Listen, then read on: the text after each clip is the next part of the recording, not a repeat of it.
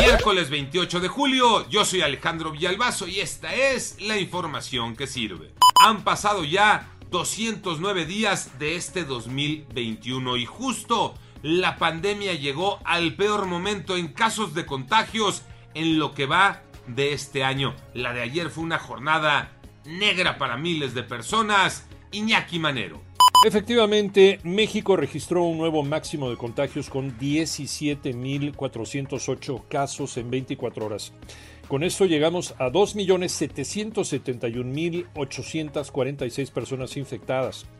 El número de personas fallecidas ya alcanzó 239.079 personas lamentablemente fallecidas porque se sumaron 484 defunciones en tan solo un día.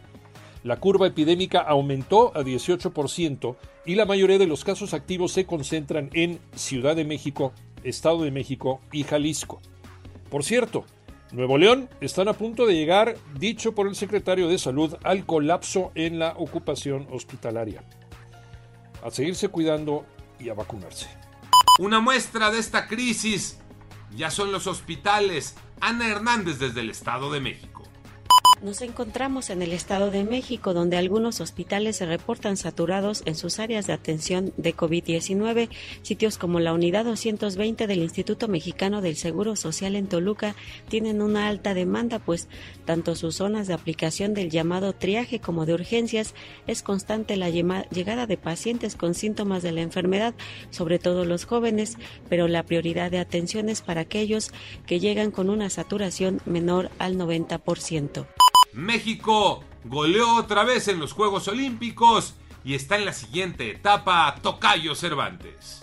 La selección mexicana de fútbol eh, derrotó a Sudáfrica tres goles por cero en su último partido de la fase de grupos en Tokio, con anotaciones de Alexis Vega, Luis Romo y Henry Martín. Con este resultado avanza a los cuartos de final, donde el próximo sábado se medirá a Corea del Sur a las 6 de la mañana en Yokohama.